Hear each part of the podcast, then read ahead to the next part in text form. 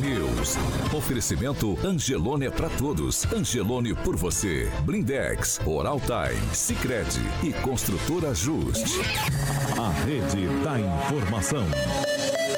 Jovem Pan, a rádio que virou TV. Entra no ar, o jornal de maior audiência de Maringá e região. Pan News.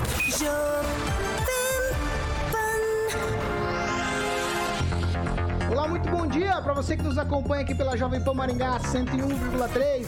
Bom dia para você também que está com a gente nos acompanhando pela Rede TV Paraná ou por uma de nossas plataformas na internet. Todos vocês são bem-vindos para participar com a gente nessa sexta-feira, dia 25 de março de 2022. Jovem Pan e o tempo. Agora em Maringá, 21 graus, o dia começou chuvoso e teremos aí ainda períodos nublados e com chuva também a qualquer hora do dia. Amanhã, dia de sol, nuvens e também períodos nublados. Pode chover também amanhã, as temperaturas ficam entre 17 e 28 graus. Agora, os destaques do dia. Pan News. Jovem Pan. Afinal de contas, a terceira via vai ou não decolar? Hoje temos entrevista com o governador de São Paulo, João Dória. E ainda, reforma de praça em Maringá já passa dos 4 milhões de reais. A notícia que você precisa saber. No seu rádio e na internet. Jovem Pan. 7 horas e 3 minutos. Repita. 7 e 3, muito bom dia, Carioca, Alexandre Mota. Bom dia, Paulo. Hoje eu tenho que falar sextou, né? Sextou e a gente tem que ir hoje, tipo, The Flash. The Flash. Vamos lá, a gente já começa falando de Fiat Via Verde. Vamos lá, Paulo. Pro, todo mundo já sabe que os carros da Fiat sempre foram, né, Paulo? Referência em economia, conforto e, claro, muita segurança. E agora também é referência em tecnologia, inovação e design. A Fiat sempre será a escolha certa para você, ouvinte da PAN, seja para estar comprando comprando, alugando na locadora, obviamente, da Fiat Via Verde, onde você encontra os veículos da Fiat para locação. O Murilo está colocando algumas imagens no nosso canal do YouTube com todas as revisões em dia, higienizadas e, claro, a certeza da melhor manutenção, pois são feitas, claro, na concessionária autorizada Fiat Via Verde. Então, vá lá, meu camarada, acertar em dobro para estar tá alugando um Fiat lá na Fiat Via Verde. Você pode estar ligando no 21018800. Tem Fiat Via Verde em Campo Mourão, no centro ali, na Avenida Goierê, 1500, telefone 3201-8800, 3201-8800. Quando você pensa em carro, pensa em Fiat Via Verde. Juntos, salvamos vidas! Pan News. 7 horas e 5 minutos. Repita. 7 e 5, Kim Rafael, muito bom dia. Bom dia, Paulo. Bom dia, bancada. E bom dia a todos que nos acompanham. Direto de Curitiba hoje, Fernando Tupan, muito bom dia. Bom dia, Paulo Caetano. Bom dia, ouvintes. Bom dia, Paraná, Brasil, especialmente São Paulo. Curitiba começa com 18,4 graus, quando a Cimepar previa a mínima de 20. Curitiba terá 23 graus, tempo nublado e sol. Paulo Caetano aqui em Curitiba, ao contrário de Maringá, nós só vamos ter em abril, Paulo Caetano. Agnaldo Vieira, muito bom dia. Muito bom dia, uma excelente sexta-feira, dia de muita maldade. Luiz Neto, bom dia. Bom dia, Paulo. Acelera. Bom dia, professora Luciana. Bom dia, Paulo. Bom dia, pessoal da bancada. Bom dia, ouvintes. Professor Jorge Vila Lobos, muito bom dia. Muito bom dia. E depois que o presidente ah, colocou a cara no fogo, presidente, já aqui uma fala. crema já para fala, usar professor. no seu chamuscado. Calma, segura, Não professor. tem jeito, vai chamuscar. 7 horas e 6 minutos, ó. Repita. 7 e 6. Foi assinado. A gente já vai pro noticiário. Vamos lá. Vamos se recompor. Todo mundo se recompõe. Vamos lá. Ó, foi assinado na semana passada e publicado ontem o segundo termo aditivo da reforma da Praça Napoleão Moreira da Silva. Aquela dos tijolinhos do Belucci. Lembra que aqui discutiram muito isso? O Rigon ficou muito indignado com a reforma dessa eu também, praça eu e tal. também, O professor. Jorge também. também. No final das contas, a Proec Engenharia ela venceu com uma proposta de R$ 3 milhões 757 mil 773 reais e 83 centavos. O contrato foi assinado em dezembro, mas a empresa já pediu aditivo no contrato. Significa que a partir de agora essa reforma da Praça Napoleão Moreira da Silva está custando mais de 4 milhões de reais. 4 milhões 285 mil reais. Professor, uma reforma de praça custando 4 milhões de reais. Há um exagero nisso? Professor Jorge.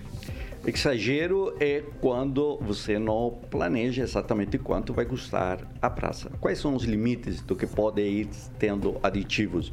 O que me preocupa porque isso se vê num marco bem grande, né? A questão dos aditivos aí com a TCC, aí esse novo pagamento para ela e agora um novo valor adicionado a uma reforma. A carência de um planejamento exato, de um processo licitatório com todas as informações, leva a esse problema. Um prazo muito curto, muito curto, desde o início da, das obras, né, que comprometeram evidentemente um patrimônio histórico da cidade, um projeto do Beluche, e agora já tendo um aditivo. É, há um problema nisso, há um problema na gestão. Luiz Neto. Paulo, eu vou na Twitch. eu vou na contramão do que foi dito, porque Maringá é uma cidade nova. Nós somos uma cidade que tem 75, 76 anos de idade, aproximadamente, e vai fazer acho que 76, né? 76, 77 anos. Enfim, uma cidade relativamente nova. Uma praça é muito importante, mas não resume a história da nossa cidade e a grandiosidade da história da nossa cidade. O problema ali, Paulo, é muito além do que a gente é, imagina, porque a gente fala só de custo financeiro né? Tendo em vista que aqui foi dito, não foi feito planejamento. Mas e a alta dos preços que nós tivemos no, nos últimos tempos? E a alta dos preços, a inflação que o Brasil vem sofrendo? Então tem que se comparar tudo isso. Não dá para criticar a postura do governo e achar que não vai refletir nos municípios, reflete diretamente na vida das pessoas. E a questão ali, ela, ela é muito ligada a um problema urbano. Ali precisava ser feito alguma coisa. Era um lugar de tráfico de droga, de uso de droga, de prostituição. A gente sabe que, a, que, a, que esse tipo de lugar se não é, é realizada uma revitalização, se não é realizado um plano, um projeto para mudar o impacto daquele ambiente na cidade, ali vai continuar sendo lugar do tráfico de drogas, onde as pessoas vão para se prostituir e não só isso, né? Gera violência. Onde, onde se tem é, atos ilícitos, aumenta a violência. Então era uma preocupação muito grande das pessoas que moram por ali, das pessoas que têm o seu comércio ali, na questão Conclui, da criminalidade né? da cidade. Eu vejo com bons olhos, é preciso fazer alguma coisa para mudar a situação de quem usufrui daquele espaço e quem caminha por ali. Vários assaltos acontecem ali, aconteciam, Conclui, né? Neto. Que agora está fechado para reforma diariamente. Então, o poder público fazendo a sua parte. Ô, Kim Rafael, sobre essa bandeira aí, sobre essa bandeira que o Neto levantou de acabar com a criminalidade na praça, se justifica o valor de 4 milhões de reais? Não, porque não existe criminalidade só no entorno dessa praça. É óbvio que nós temos uma cidade aí bastante ampla, com um território grande, e precisa sim adequar, né, a segurança pública em todo o território maringaense. Mas realmente entendendo né, que Maringá não é uma cidade qualquer, né, podemos dizer assim, por conta da questão financeira. Nós sabemos que, como o prefeito muito bem às vezes diz, né, sobre a arrecadação, sobre uh, o dinheiro em caixa, todas essas questões, se realmente existir, não tem por que não fazer. Mas é claro que chama atenção é, uma coisa que ainda nem está pronta e já tem um aditivo, quase pronto, pelo menos em metade, e ainda já, já existe um aditivo. É claro que tem os preços altos e tudo mais, toda essa questão, mas não é justificável para dizer que realmente tem que pegar, tirar do, do, do, do, bolso né, do cidadão em pagar os 4 milhões numa praça. Numa praça que realmente não poderia, inclusive, fazer tudo que está fazendo aí por conta das questões né, de história, como diz aí o Rigon, conforme o tijolinho que ele queria levar para casa. Ô, Fernando Tupan, dá para criar uma justificativa ou achar uma justificativa para uma reforma de praça custar mais de 4 milhões de reais? Paulo Caetano, a única justificativa é realmente deixar a, a história de Maringá em pé. Por usar bisturi para fazer a, a praça, que quando você faz uma reforma, às vezes você precisa disso para retomar o projeto inicial dela, aí sim justifica. Mas um aditivo em tão pouco tempo assim, eu acredito que não justifica. Professora Luciana. Bom, é, a licitação ela é o processo mais justo de concorrência que a gente conhece. Só que o termo aditivo acaba deixando o processo injusto com quem perdeu, porque você vai pedindo mais dinheiro, pedindo mais, pedindo mais. De repente, o primeiro lugar fica bem mais caro do que até o último. Acho-se muito injusto esse processo. Por que não, ao invés do termo aditivo no processo, ter um percentual de recomposição de inflação? Pronto, resolveria o problema. Coloca lá um percentual de recomposição de preços, né, de recomposição de inflação no período e acaba com o termo aditivo, porque o termo, termo aditivo é o que deixa um processo justo e injusto. Agnaldo Vieira. Correto, professora, né? Licitação nem sempre também o mais barato é o melhor, mas é algo. E o aditivo é legal, né? Mas poderia ter outros, outros formatos para que não houvesse esse tipo de, de aumento, né? Vamos dizer, na, nas obras públicas. Agora, mas, a, Aguinaldo, da, da reforma... a empresa ganhou com o menor preço, 3 bilhões e 700. O valor máximo previsto era 4 milhões e 500 mil. Hoje, no total, já vai próximo desses 4 milhões, que era o valor máximo. Está em torno de 90 mil de diferença. É legal a, o aditivo? O aditivo é sempre uma discussão que a professora é lícito, falou. Né? Diz, então, olha, acabou. se então, o contrato tem, tem, tem um elemento... como eu falei, de aditivo. Mas o contrato, isso não é o melhor. O contrato aditivo, é o deve de prever a forma do reajuste é ou de da alteração desse contrato. E pode e ocorrer... está à frente. E pode ocorrer, da, se não der o aditivo, às vezes a empresa falar, ah, então eu saio porque não tem condições de, de bancar a obra, como já aconteceu na, na Avenida na rodoviária. Com, na, rodoviária, na Avenida Brasil também. está aí parada. Com né? as empresas. O teor do Não há um problema no sistema de contratação? Tem, tem então, aditivo. A, a questão é assim, É, porque assim, o aditivo tem que verificar se realmente é por conta da inflação que subiu os preços, se está lá substanciado, foi apresentado, ou literalmente faltou material e precisa ser comprado. Aí tem que ver.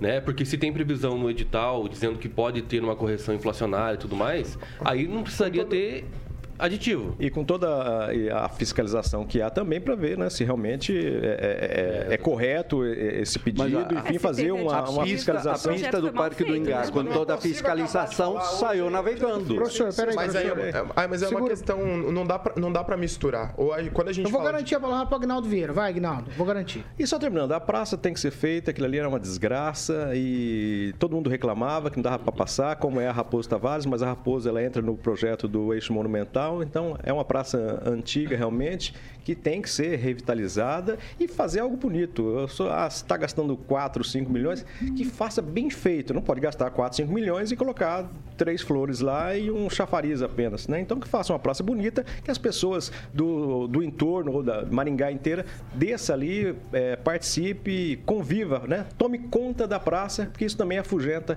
aí a malandragem. Ali era ponto de prostituição, de drogas, uma desgraceira toda. Então que faça realmente bem feito. 7 horas e 14 minutos. Repita. 714. Fernando Tupan, quero falar com você sobre a reforma no secretariado do governador Ratinho Júnior. Estão dizendo aí que pelo menos cinco secretários vão deixar lá o governo. Devem ser o Ney Leprevô, Marcel Miqueleto, Beto Preto, Márcio Nunes e Sandro Alex, é isso mesmo? Exatamente, Paulo Caetano. Os cinco secretários vão voltar ou para a Câmara Federal ou para a Assembleia Legislativa. Dois, Sandro Alex e Neile Prevô, voltam para a Câmara Federal e os demais para a Assembleia Legislativa. Isso vai ocorrer. O que vai acontecer com essa mudança, Paulo Caetano? Nós vamos ter é, o importante líder Hussein Bacri fora da Assembleia Legislativa, que ele é primeiro suplente no PSD e não tem mandato garantido vamos ter mudanças legais. E um dos nomes especulados para assumir uma secretaria é do deputado estadual Francisco Bitter. E isso poderá segurar Hussein Bacri caso realmente o governador ache necessário. Paulo Caetano. 7 horas e 16 minutos. Repita. 7 e 16, ó. Durante a live semanal, o nosso presidente Jair Bolsonaro, ele fala de diversos assuntos. Ontem, ele defendeu o ministro da Educação, Milton Ribeiro, acusado de ter liberado recursos para prefeituras a partir da influência de dois pastores pastores evangélicos, Arilson Moura e também Gilmar Santos. Aí tem aquela história da Barra de Ouro, a história da Bíblia, tem outras coisas aí que envolvem toda essa essa essa denúncia, vamos chamar assim. E o Bolsonaro ontem ele disse que bota a cara no fogo pelo ministro. Vamos ouvir o que disse o presidente Bolsonaro na live semanal que ele fez ontem à noite. Por que não tem corrupção no meu governo? Porque a gente age dessa maneira. A gente age dessa maneira. Tá? A gente sempre está um passo à frente. Eu não posso, ninguém pode pegar alguém, ó, oh, você está desviando. Tem que ter prova, poxa. Senão é uma ação contra a gente. O Milton tomou as providências. Daí alguns falam, ah, ele tinha ali, eu acho que 19, não sei, 19 agendas. Sim. Olha, se ele tivesse armando, meu Deus do céu, armando, não teria botado na agenda oficial aberta ao público. É muito simples. Quando o cara quer armar, ele vai pelado numa piscina, vai num um fim de mundo aí, vai para uma praia, vai para o meio do mato. Né? É assim que ele age. Ele não, não bota na agenda ali o nome do corruptor, não bota. O Milton, coisa rara de eu falar aqui. Eu boto a minha cara no fogo pelo Milton, minha cara toda no fogo pelo Milton. Estão fazendo uma covardia com ele. Na Jovem Pan, você ouve e entende a notícia com um time imbatível de comentaristas. 7 horas e 17 minutos. Repita. 7 e 17. Kim Rafael, o, presidente fez uma. Agora ele saiu em defesa do ministro. A gente ah, falou até ontem, ah, ele de alguma maneira ele fez, ele fez um meio corpo, defendeu não, mas agora ele diz que bota a cara no fogo. É, quer dizer então que realmente não houve corrupção. Por que, que eu digo isso? Porque um dos nichos né, da, da sua, é, da sua campanha é negócio, é, a questão de não existir corrupção no governo. Então, se isso efetivamente ainda continua sendo é, ativo, né, efetivo, não tendo nenhum tipo de corrupção, ele vai sustentar porque ele sabe das coisas que acontecem internamente. Nós não sabemos. E claro que isso aí tem muitas questões, inclusive de segurança nacional. Mas nós temos que entender o seguinte, que o presidente Bolsonaro, ele tem sim a, a, a questão da corrupção e ele vai defender isso. E ele não seria tão idiota, o perdão da palavra, em prosseguir com uma situação dessa, sendo que efetivamente existia. E, se fosse né, o caso. Mas como não é o caso, eu acho que então o presidente está certo, não tem que tirar o Milton e que se haja investigação e que realmente se comprove que não houve nada. Professor Jorge Villa-Lobos. O, o Bolsonaro trocou o ditado popular, né? Colocou a minha mão no fogo e ele foi lá e colocou a cara dele no fogo. Por isso que eu trouxe esse produto aqui, que é um creminho para ele passar, porque evidente que a investigação já aberta pela ministra Carmen Lúcia vai dar que falar. E um detalhe, as duas linhas de defesa do Bolsonaro já foram estabelecidas. Primeiro, ah, o Ribeiro já tomou as providências lá atrás, em agosto. E, claro, o Bolsonaro se coloca à frente da responsabilidade, porque, dependendo do resultado da investigação, o presidente vai se chamuscar. Agnaldo Vieira. É só, o presidente demora um pouco para falar sobre assuntos é, que ficam na, na, na, dúvida, né? Ele tem que falar isso mesmo, né? Ó, se tiver algo, vamos verificar e também não dá para condenar de imediato sem ter nenhuma prova tão substancial. Mas ele demora um pouco para dar, ele tem um delay para dar essas respostas e se ele é indagado por repórter, por jornalista, ele já acaba xingando, dá coisa, fala que não, não, acabou a entrevista. Ele só precisa trabalhar mais isso, né? Tem um problema no, no governo, encara, já dá uma resposta, isso já acalma até é, a, a, toda a população, quem é contra e quem é a favor. Só esse, esse delay que ele precisa melhorar. Luiz Neto. É, o Paulo, dizer que é claro que não teve corrupção, né, a partir da promessa de um político é muito relativo, né?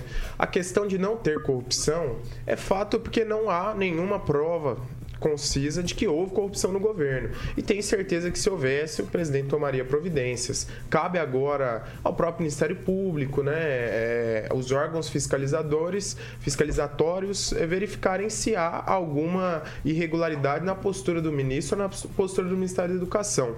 Acredito eu que a gente tem que olhar com um olhar é, extremamente técnico nessa questão. Se houve recursos realmente enviados para pessoas de forma irregular ou não. Se não houve, segue o baile. Independente do que falam do ministro ou do que falam do presidente, precisam continuar trabalhando. O Brasil não pode parar a partir de fofocas e, e diz que me diz que. Se alguém trouxer uma prova concisa, alguma acusação, que leve as mãos da justiça e a justiça faça o seu trabalho.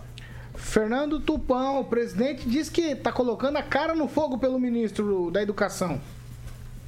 Também, Paulo Caetano, até eu colocaria um trocadinho desse aí pelo amor de Deus, como você vai é, acusar uma pessoa, ficar pedindo Bíblia, pedindo voto? Meu Deus do céu. Eu, eu, esses acusadores aí estão virando piada, porque se você ouve o que eles estão usando para acusar o ministro, cadeira, Paulo Caetano. E o presidente Bolsonaro às vezes demora para responder, precisa, precisa se inteirar no processo. Se ele, se, ele teve tempo de inteirar-se no processo e agora está soltando. Ele não é que nem o Lula ali que fica andando de braço no lado de corruptos condenados como Zé Dirceu. E apesar de ele negar assim que não vai trazer Dilma genuíno para o governo, eu não acredito que ele não vai fazer isso. Eles são muito amigos da velha guarda de quando ele era comandante lá no Sindicatos Metalúrgicos com Bernardo do Campo. Então, ah, não sei não, viu? Professora Luciana. A minha fala é a mesma de ontem. Existe justiça para isso para recolher as provas, verificar, fazer um processo, um inquérito e mostrar o resultado final. Houve ou não houve corrupção? O ministro disse que não houve, os pastores disseram que não pediram propina, os prefeitos disseram que eles pediram, então que se prove. Né? Minha postura é essa. E o Bolsonaro, é, eu acho perigoso, sabe, você colocar a mão no fogo pelas pessoas. Mas eu acreditei no ministro na entrevista dele, ele disse que foi até o CGU, que já fez a denúncia, que já sabia disso desde o ano passado. Vamos aguardar. É só isso. Só acho absurdo primeiro se afastar, se condenar uma pessoa sem provas, para depois verificar que aquilo não existiu. Acho isso absurdo. Então, se verifique primeiro, depois tome as providências.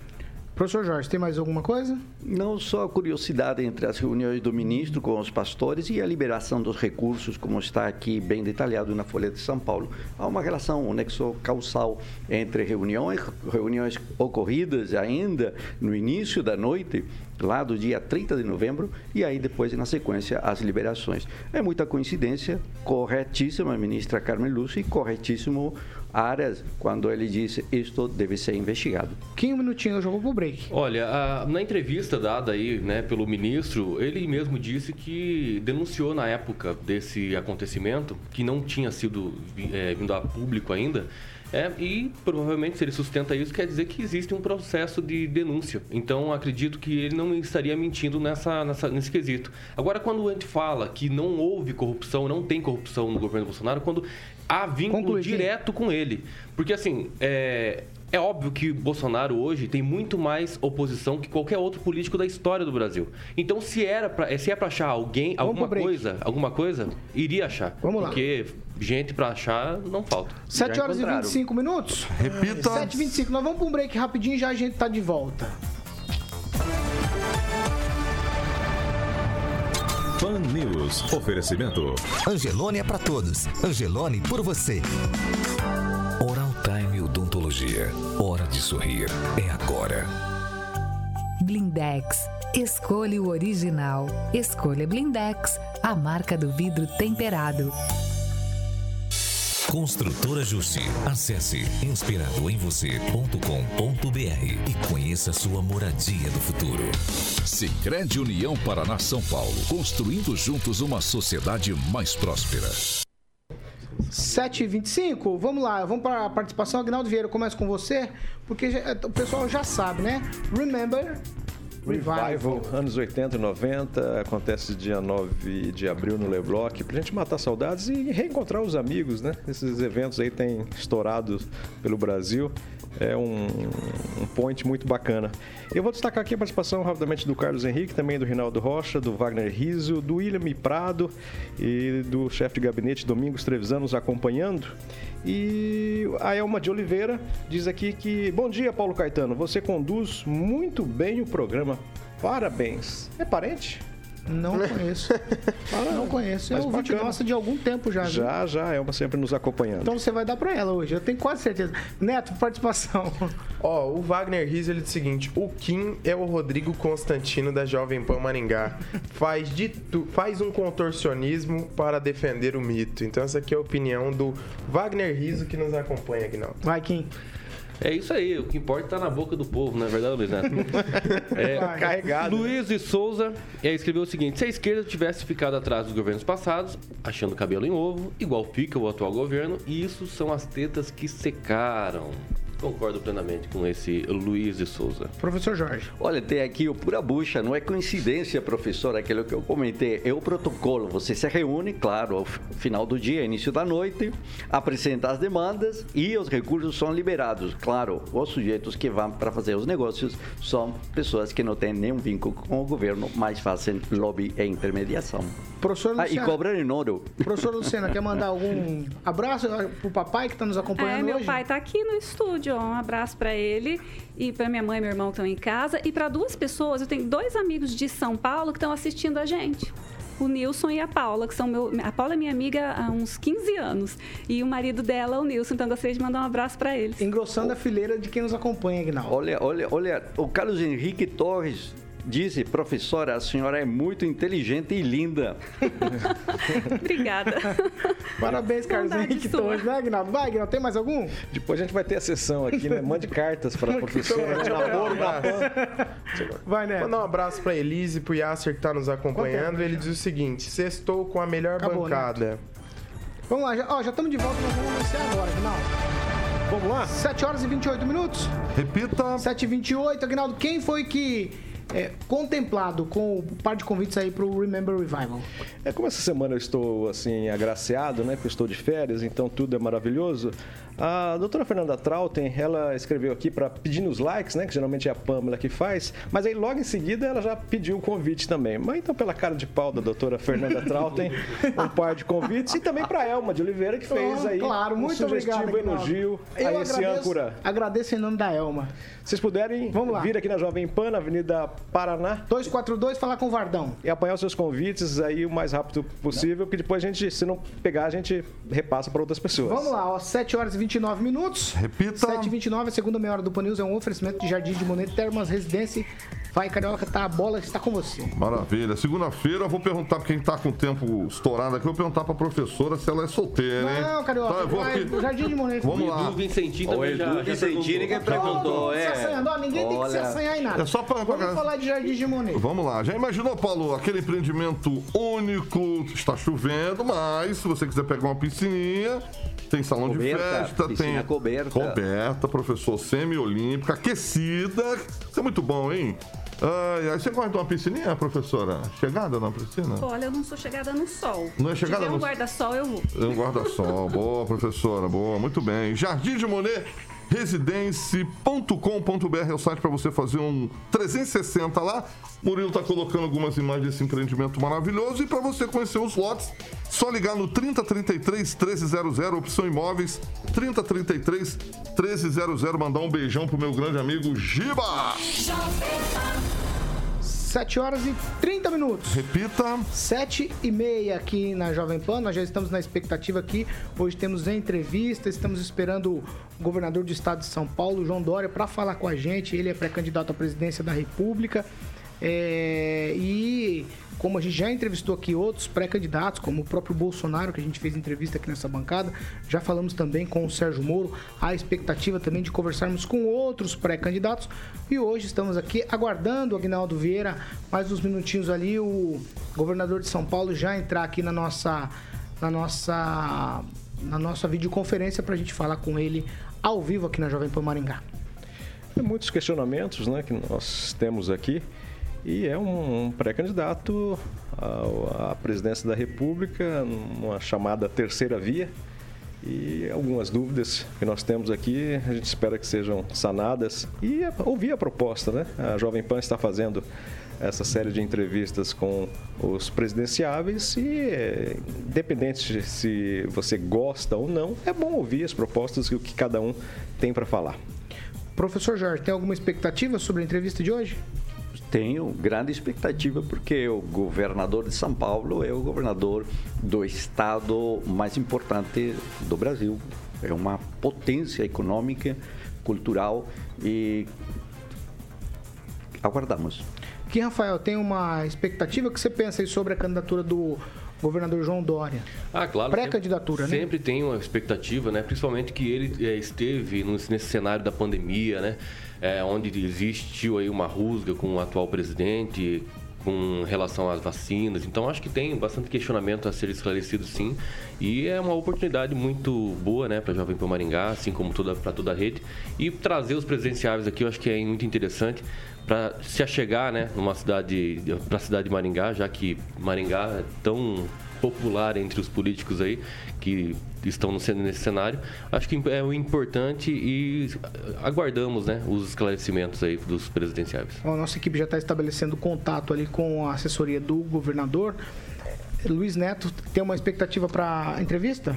Várias expectativas, Paulo. O João Dória foi um dos primeiros né, a levar a vacina aí para o povo de São Paulo, inclusive é uma vacina que foi distribuída para o Brasil, e questões eleitoreiras também, saber como, como vai despontar aí a candidatura dele à presidência da República. E claro, né, saber se ele é candidato, isso é, isso é importante. Professora Luciana, tem uma expectativa que a professora pensa aí dessa pré-candidatura do, pré-candidatura do governador de São Paulo, João Dória? Uhum. É, lógico, né, que temos expectativas, nós aqui da bancada, a população toda que está tá ouvindo, o povo quer saber quais são as propostas dele, o que, que ele tem de mudanças para oferecer para a economia brasileira, por que, que ele se considera a pessoa ideal para governar o Brasil, no que, que ele superaria o atual presidente. Então a gente quer ouvir, né? Queremos saber. Tá certo, estamos na expectativa. Fernando Tupan, qual a sua expectativa aí para essa entrevista de hoje? Já que estamos à espera aí alguns minutinhos, a gente já consegue estabelecer a conexão com o governador do estado de São Paulo, João Dória. Ó, oh, Paulo Caetano, eu espero que o João Dória cresça tanto que retire o Lula dessa corrida presidencial, porque lugar de presidiário é na cadeia, Paulo Caetano. E recentemente eu conversei com várias pessoas, amigas, e falei: vocês fiquem de olho que o João Dória pode tirar o Lula dessa corrida.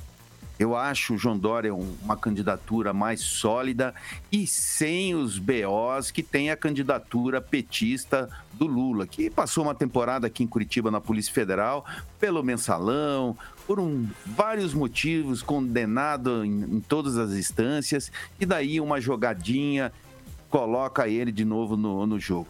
Eu espero que isso realmente aconteça, que o João Dória apareça como terceira, quarta via, e que a terceira, quarta via realmente tire esse ex-presidente que só fez mal para o Brasil da campanha eleitoral. E o João Dória pode ser esse nome que vai impulsionar o, a eleição. Ele é bom lembrar que quando ele saiu para prefeito, ele tinha ah, 3%, ele tem um bom tempo de televisão que pode alavancar a candidatura dele e derrubar o Lula Lelé da campanha eleitoral. Professor Jorge, existe realmente isso que o Fernando Tupã falou? É uma candidatura sólida? É uma candidatura sólida. O PSDB, em toda a história das candidaturas à presidência da República, sempre esteve no segundo turno, com exceção aí em 2018. Né? Então, por essa razão, e aí o Lula fez uma movida inteligentíssima, políticos são todos inteligentes. Ele fez uma movida de ir buscar no âmago, no centro do PSDB, o Alckmin. Então veja, e de onde é Alckmin? De São Paulo. Então há essa leitura muito clara eh, para quem acompanha a política do papel e da importância do Estado de São Paulo na corrida eleitoral à presidência da República. Aí está o saudoso Fernando Henrique, professor aí nosso da Universidade de São Paulo. Agnaldo Vieira, alguma, mais alguma colocação enquanto a gente está aqui nessa expectativa para a entrevista? Não, só aguardando, ansioso para que ele entre no, no horário aí para a gente bater um papo e saber das suas diretrizes e propostas, né? Eu acho que essa é, é, é o tema dessa campanha. Está ficando muito na questão pessoal, nos ataques pessoais e isso, aquilo do outro. Eu acho que a gente tem que contemplar o que cada um vai fazer para melhorar o país. O país está com uma razoável recessão e precisamos de, de, planos mais urgentes na área econômica e também social. Nesse ponto, Luiz Neto, eu concordo com o Agnaldo, porque o governador Dória é um cara que vem propositivo. Eu não vi até agora ele fazer críticas a ninguém. Pelo menos é, é o meu entendimento da, da pré-campanha dele até agora. Não, as críticas que a gente vê do Dória era para, é para com o governo, né? As medidas principalmente tomadas é, pelo governo na pandemia. O Dória teve um papel muito importante na questão da vacinação, do Instituto Butantan. Inclusive virou pauta aí até de enredos musicais, né? A vacina do Butantan. E é, é um governador que fez a sua parte, isso é importante dizer, né? Agora as questões políticas acabam, acabam é, muitas vezes interferindo na, na, na, opinião das pessoas, né? Essa polarização que o Brasil vem sofrendo, mas de forma geral, para São Paulo, o Dória fez um bom governo. O governador já está se posicionando ali, acho que ele já nos ouve. A gente também já tem imagens do governador João Dória. A entrevista com ele, a gente estava aqui nessa expectativa. Governador, muito bom dia. Seja bem-vindo aqui à Jovem Pan Maringá, ainda que por videoconferência, para falar com a gente sobre questões aí que vão ter desdobramento, claro, lá nas eleições. Muito bom dia para o senhor. Governador, acho que seu áudio está mutado. Tá? Agora sim, agora sim. Me ouve agora? Ouço, agora eu ouço. Boa, obrigado. Bom, mais uma vez, bom dia. Bom dia a todos. Bom dia, Maringá. Bom dia, Paraná. Bom dia, Rádio Jovem Pan, Jovem Pan News. É um prazer estar falando aqui com vocês nessa manhã. Ó, governador, só para situar o senhor, hoje nós temos aqui na bancada eu, Agnaldo Vieira, o Fernando Tupan, direto de Curitiba, o Luiz Neto, o professor Jorge Villa-Lobos, professora Luciana Bastos. Eu já começo de forma bem prática aqui para a gente aproveitar bastante o tempo. Ó, existe uma parcela, governador, grande de eleitores que não querem nem Lula e nem Bolsonaro. Eles esperam uma terceira via forte. E existe algum, de alguma maneira a possibilidade de coalizão entre os nomes e se por parte do senhor isso o senhor apoia isso ou está descartado? O senhor vai manter a candidatura até o final? Boa pergunta, Agnaldo. Uh, nós temos que ter a grandeza, e a grandeza é apoiar o Brasil e os brasileiros, não fazer o apoio pessoal e a prerrogativa partidária. A prerrogativa é o Brasil e os brasileiros.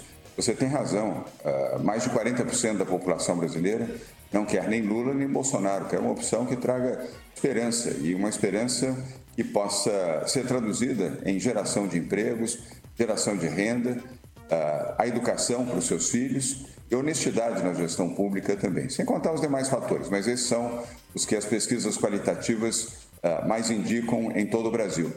Portanto, sim, nós temos que ter desprendimento. Temos tido um bom diálogo, Agnaldo. Queria aqui registrar para você, os internautas e ouvintes da Jovem Pan News uh, de Maringá, que uh, esse entendimento entre o PSDB, União Brasil e o MDB vem caminhando muito bem nesses últimos dois meses e tende a caminhar muito bem até ser cristalizado no início do mês de junho para um nome que represente uh, essas forças partidárias e possa representar a melhor via para o eleitorado brasileiro. E queria fazer aqui um comentário sobre pesquisa a você e aos demais que estão aqui na bancada uh, da Jovem Pan News. Nós não teremos alterações substanciais em pesquisa até julho nós temos que ter nervos de aço, compreensão e capacidade de entender que a população, neste momento, e não será diferente no próximo mês de abril, maio, junho e até metade de julho, não tem o menor, a menor preocupação com a questão eleitoral. Estão preocupadas com o seu salário,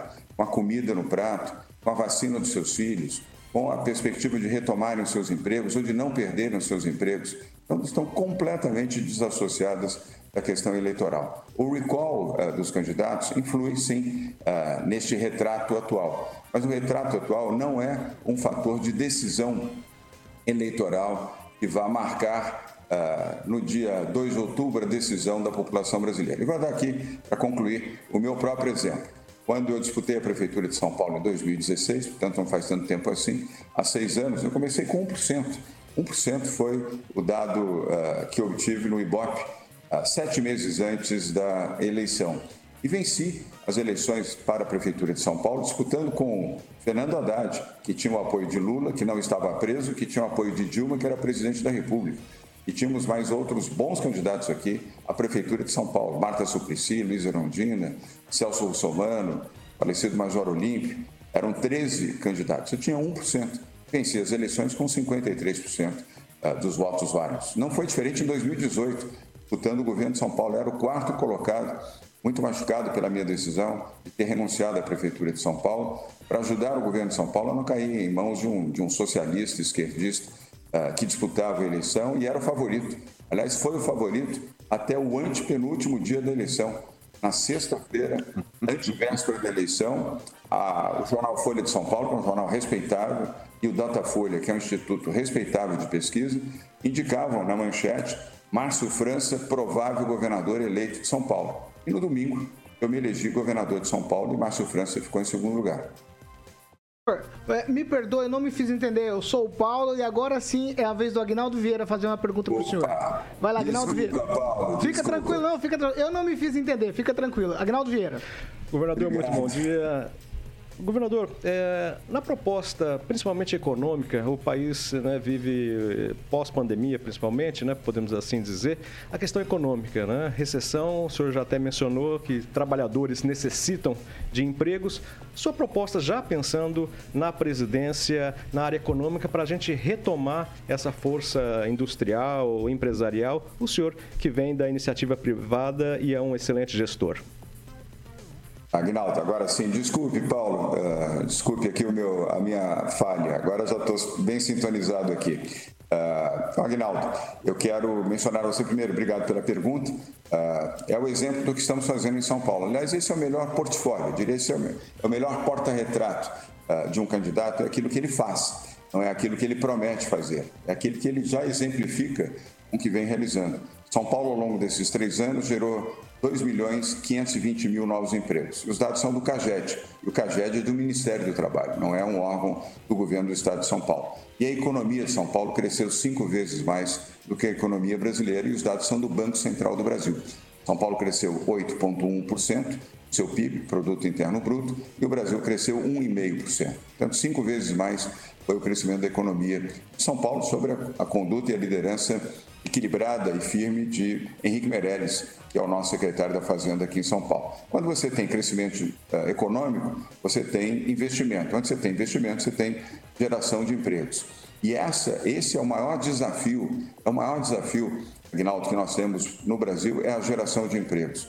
Hoje o Brasil, infelizmente, uh, tem mais de 30 milhões de pessoas em situação de desemprego ou uh, de emprego uh, temporário, ou seja, de uma renda temporária. São 15 milhões de brasileiros que ganham menos de 100 reais por semana e 15 milhões de brasileiros em situação de pobreza ou extrema pobreza que não tem renda alguma. Portanto, a prioridade absoluta, como você colocou, é a geração de empregos. Como se faz isso? Primeiro, com investimentos públicos em obras de infraestrutura.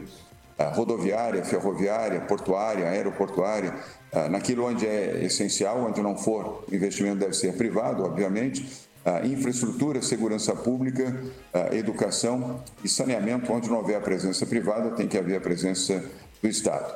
E, logicamente, com atração de investimentos internacionais, não só para a infraestrutura, como também para a indústria, comércio, setor de serviços, geração de energia, óleo, gás, programas tecnológicos e saúde. Aqui em São Paulo, aí me permita só para concluir, nós temos hoje de obras públicas, 8 mil obras públicas em execução em São Paulo, um investimento de 200 milhões de reais e temos recursos, uh, perdão, 8 mil obras, 200 mil empregos gerados e 53 bilhões de reais de investimento do Estado de São Paulo. E essas obras são especificamente na área de infraestrutura, além de segurança pública, educação e uh, proteção social, porque fizemos aqui a reforma administrativa, a reforma fiscal e em 2019 também a reforma previdenciária.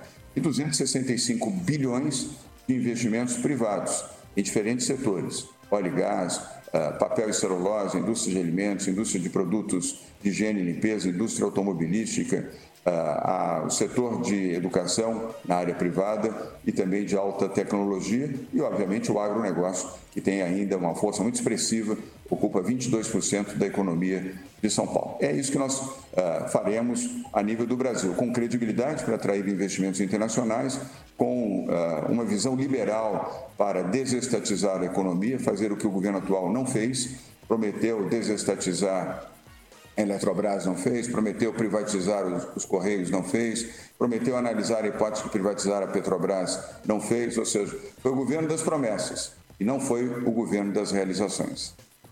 Agora é a vez de Fernando Tupan, direto de Curitiba. Fernando Tupan. Bom dia, governador. Bom dia, Fernando. Eu, Tudo bem? Eu virei motivo de chacota aqui em Curitiba entre meus amigos, que eu falei que fiquem de olho na candidatura do governador de São Paulo, João Dória. E tô aguentando aqui, hoje à tarde provavelmente vão me tirar um sarrinho assim.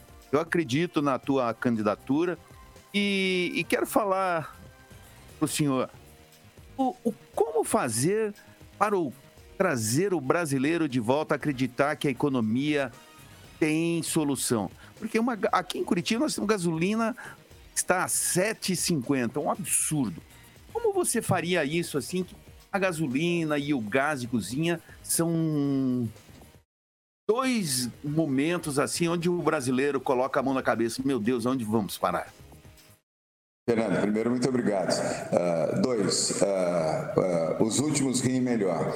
pode dizer isso para os seus amigos, carinhosamente. a eleição só termina depois da apuração. Qualquer prognóstico prévio. Eu já vi tanta gente cair da escada por fazer prognósticos prévios dos franco-favoritos, seja em São Paulo, seja em Minas Gerais, seja no Rio de Janeiro, nas últimas eleições, em outras eleições também. Então, siga com seu bom sentimento.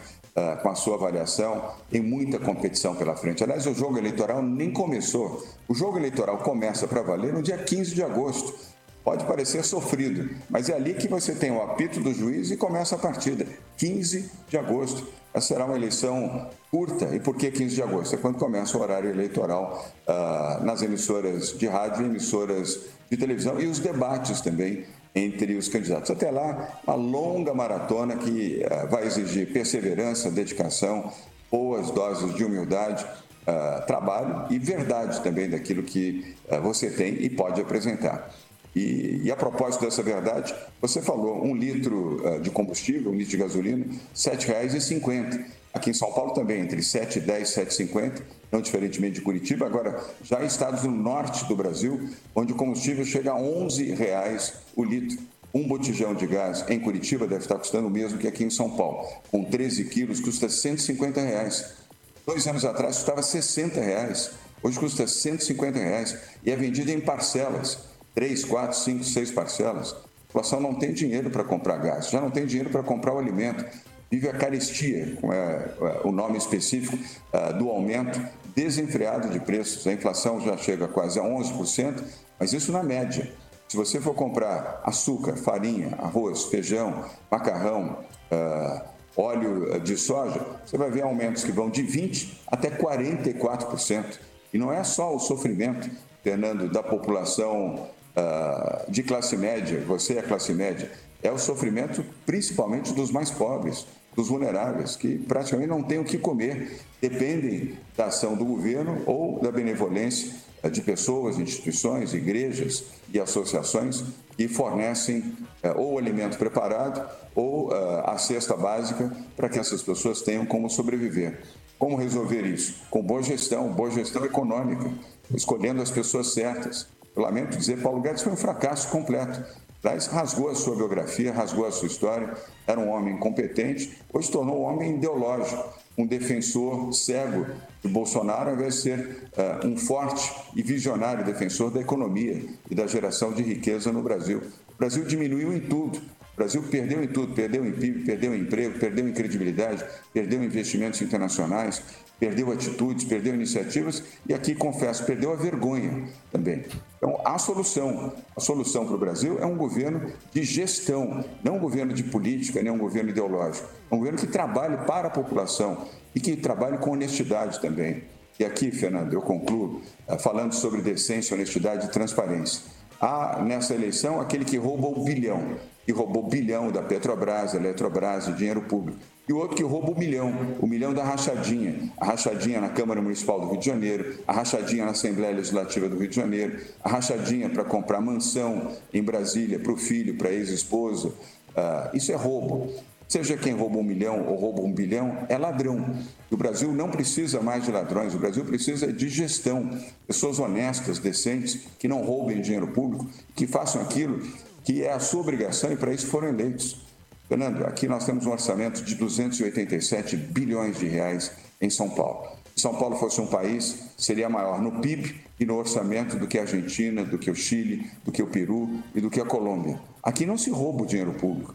Você não tem nenhum escândalo, nenhuma investigação, Nada. Não se roubou o dinheiro e não vai se roubar o dinheiro público enquanto eu for governador e o Rodrigo Garcia como vice-governador. Aqui não se põe o, o dinheiro público no bolso nem de parceiros, nem de amigos, nem de filhos, nem de esposas, nem de amantes, nem de ninguém.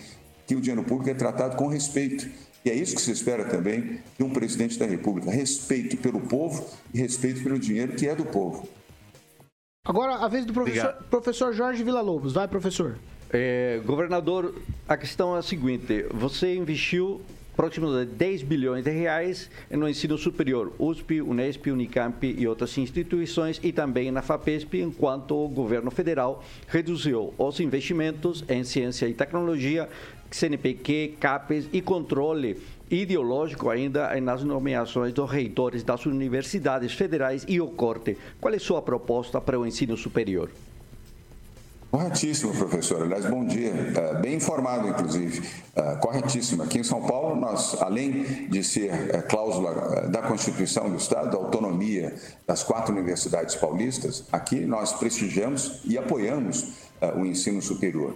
E fazemos investimentos robustos em ciência, pesquisa e produção científica. A FAPESP, que o senhor mencionou e mencionou corretamente, tem este ano o maior orçamento da sua história 21 bilhões de reais de investimento em pesquisa e ciência.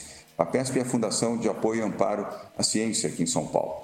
Nós investimos mais em ciência e pesquisa, e o professor, mais uma vez, está certo na introdução que fez, do que o governo federal, que, aliás, eh, jogou no lixo o Ministério de Ciência e Tecnologia. Eu lamento pelo Marcos Pontes, que é até é uma boa pessoa, mas um ministro completamente uh, desprestigiado, inclusive em recursos, em propostas, sua palavra não é ouvida e a ciência foi massacrada. Aliás, como a cultura foi massacrada, como praticamente todos os setores, saúde, o negacionismo de Bolsonaro, um fracasso completo. O ensino superior precisa ter a sua autonomia, precisa ter o seu apoio, nada de ideologia, nada de influência partidária, há que se respeitar a função acadêmica do ensino superior. E há que se respeitar também o ensino técnico, como nós fazemos aqui no Instituto, na Fundação uh, que administra o Centro Paula Souza, das ETECs e das FATECs. E o mesmo em relação à própria educação, professor. Nós aqui convidamos, uh, desde o início da nossa gestão, Rocieli Soares, que foi um bom ministro da Educação, no bom governo Temer, na minha opinião, uh, e conduziu muitíssimo bem toda a política educacional do país. Eu o convidei, aliás, ele não é nem de São Paulo, nem morava aqui, ele é gaúcho e morava no estado do Amazonas, onde ele foi secretário uh, de Educação e depois Uh, pelo período do governo Michel Temer, residiu em Brasília. Mas eu o convidei pelas suas qualificações e fizemos uma transformação aqui no ensino básico no ensino fundamental, com as escolas de tempo integral, professor. Eu aprendi ainda no setor privado, com Viviane Sena, com Mozart Neves, eh, com figuras importantes uh, da educação no Brasil, e que era fundamental termos mais escolas de tempo integral. Quando assumimos o governo de São Paulo, tínhamos 100 mil alunos em escolas de tempo integral. 100 mil alunos. Em 16 anos, os meus antecessores fizeram 364 escolas de tempo integral. Eu nunca critiquei, aliás, eu não perco tempo criticando o passado. Prefiro investir tempo para fazer uma boa gestão no presente e garantir uma melhor qualidade no futuro.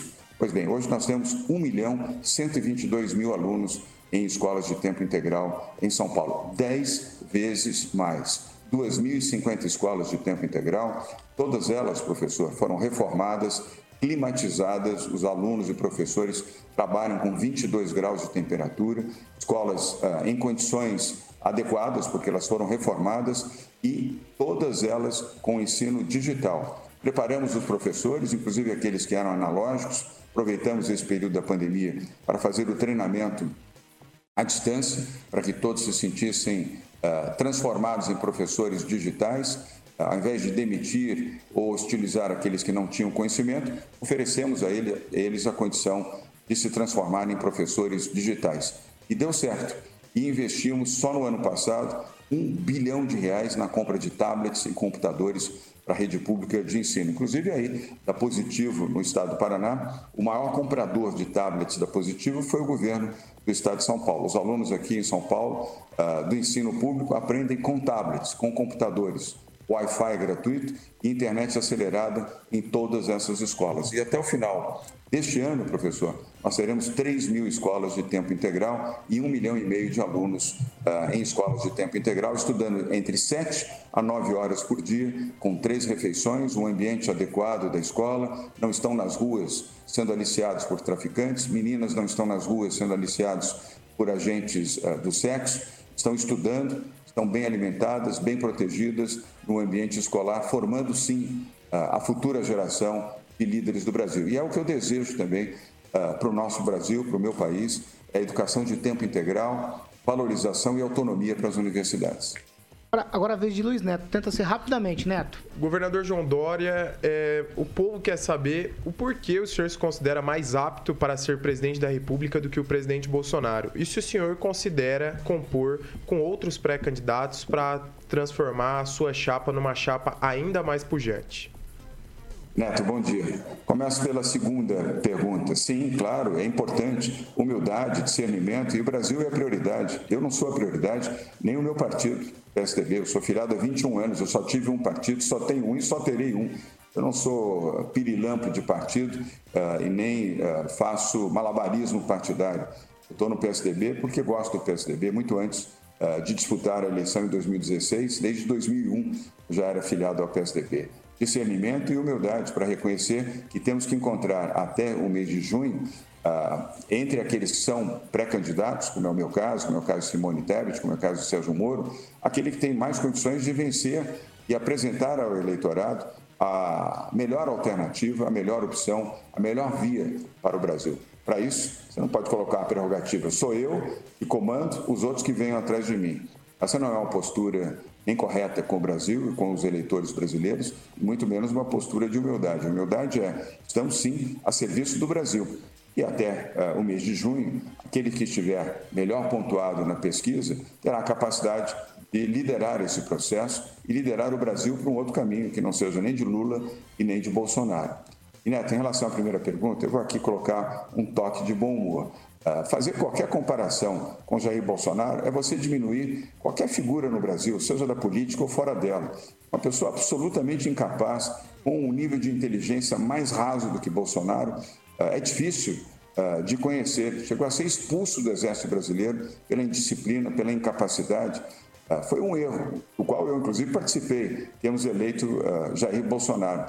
Erramos no remédio para combater o erro de Lula. Não vamos errar outra vez escolhendo Lula para combater Bolsonaro. Nós temos que buscar uma nova alternativa, uma alternativa da melhor via. Uh, sem querer ser desrespeitoso, mas falando da realidade. Eu não conheço ninguém que na vida pública brasileira, e tendo ocupado a presidência da República, tenha sido mais raso, mais incapaz, mais ignorante, além de negacionista uh, e ofensivo às minorias, à pluralidade, às mulheres, aos negros, aos quilombolas, aos indígenas, aos que sofreram com a pandemia, aos que perderam a sua vida com a pandemia, uh, um incapaz completo dizendo que era uma gripezinha, um resfriadozinho, ou alguém que não tem a capacidade de conduzir um diálogo por mais de cinco minutos sem fazer piadas, brincadeiras, usar expressões chulas, porque é incapaz. E além de tudo, me permita dizer, sem querer ser agressivo, mas falando a verdade, é um covarde. E só covardes ameaçam as pessoas, só covardes ameaçam e ofendem mulheres, só covardes ofendem e ameaçam a democracia. Portanto, se você me permitir, uh, prefiro me comparar com as pessoas de bem, as pessoas que produziram um Brasil melhor. Fernando Henrique Cardoso, Michel Temer, esses sim, assim como Juscelino Kubitschek, que foram corretos, que foram decentes e foram transformadores no seu tempo. Governador, agora 8 horas em ponto. Eu sei que o senhor tem compromisso agora, agenda lá na fábrica do Butantã. Tem uma pessoa aqui que está ávida. Se o senhor me permitir, um minutinho para o Kim Rafael. Vamos lá, Kim. Claro. Eu, vou, eu, vou, liberar você aqui, então. O governador nos permitiu ali a sua questão. Vamos lá, rapidinho, Kim. Bom dia, governador. É, o senhor foi considerado aí o pai da vacina, né, naquele momento tão turbulento aí da pandemia. É, como que o senhor vê esse percentual, né, que coloca o senhor em quinto colocado, com 2%, conforme a última pesquisa pelo Datafolha? Por que não avançar, né, com tanta é, é, condição por conta aí da vacina? Rafael, bom dia. De certa forma, eu já respondi logo no início aqui da nossa entrevista. A população não está preocupada com a eleição nesse momento. E é compreensível, a população está preocupada com o alimento no prato, com a vacina no braço dos seus filhos, com o seu emprego, em manter ou recuperar o emprego que foi perdido. População não está sintonizada na eleição. Uh, o resultado de pesquisa hoje é mero uh, recall. E isso eu aprendi também duas eleições, 2016 e 2018. O jogo vai começar com o horário eleitoral a partir do próximo mês de agosto. Antes disso, nós vamos ter praticamente uh, 100 movimentos. As pesquisas, pode ser Datafolha ou de qualquer outro instituto de pesquisa sério no Brasil. Isso vai exigir, uh, Neto, perseverança dos candidatos dessa chamada terceira via. Não desistir, não desistir do Brasil. Eu não desisto do Brasil. Uh, eu, aliás, só estou na vida pública para defender o Brasil, o meu país que eu amo e os brasileiros. Sim, há pessoas que têm esse desprendimento e não sou a única pessoa, não. Há milhares, milhões de pessoas que têm esse mesmo sentimento.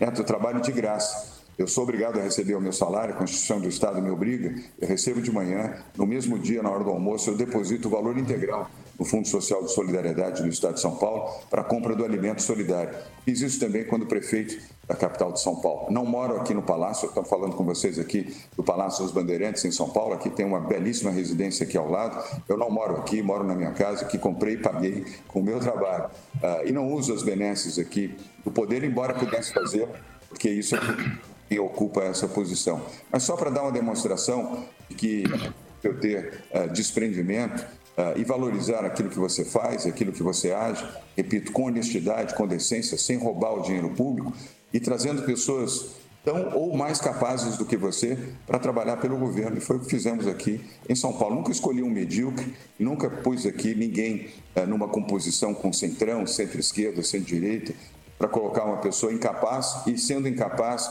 ou para, pela sua incapacidade, fazer uma gestão ruim, ou pela sua incapacidade e desonestidade, ainda roubar o dinheiro público. Isso não aconteceu em São Paulo, nem na prefeitura, nem no governo, e se Deus permitir, os eleitores também, sendo eleito presidente do Brasil, também não vai acontecer esse mal para o país.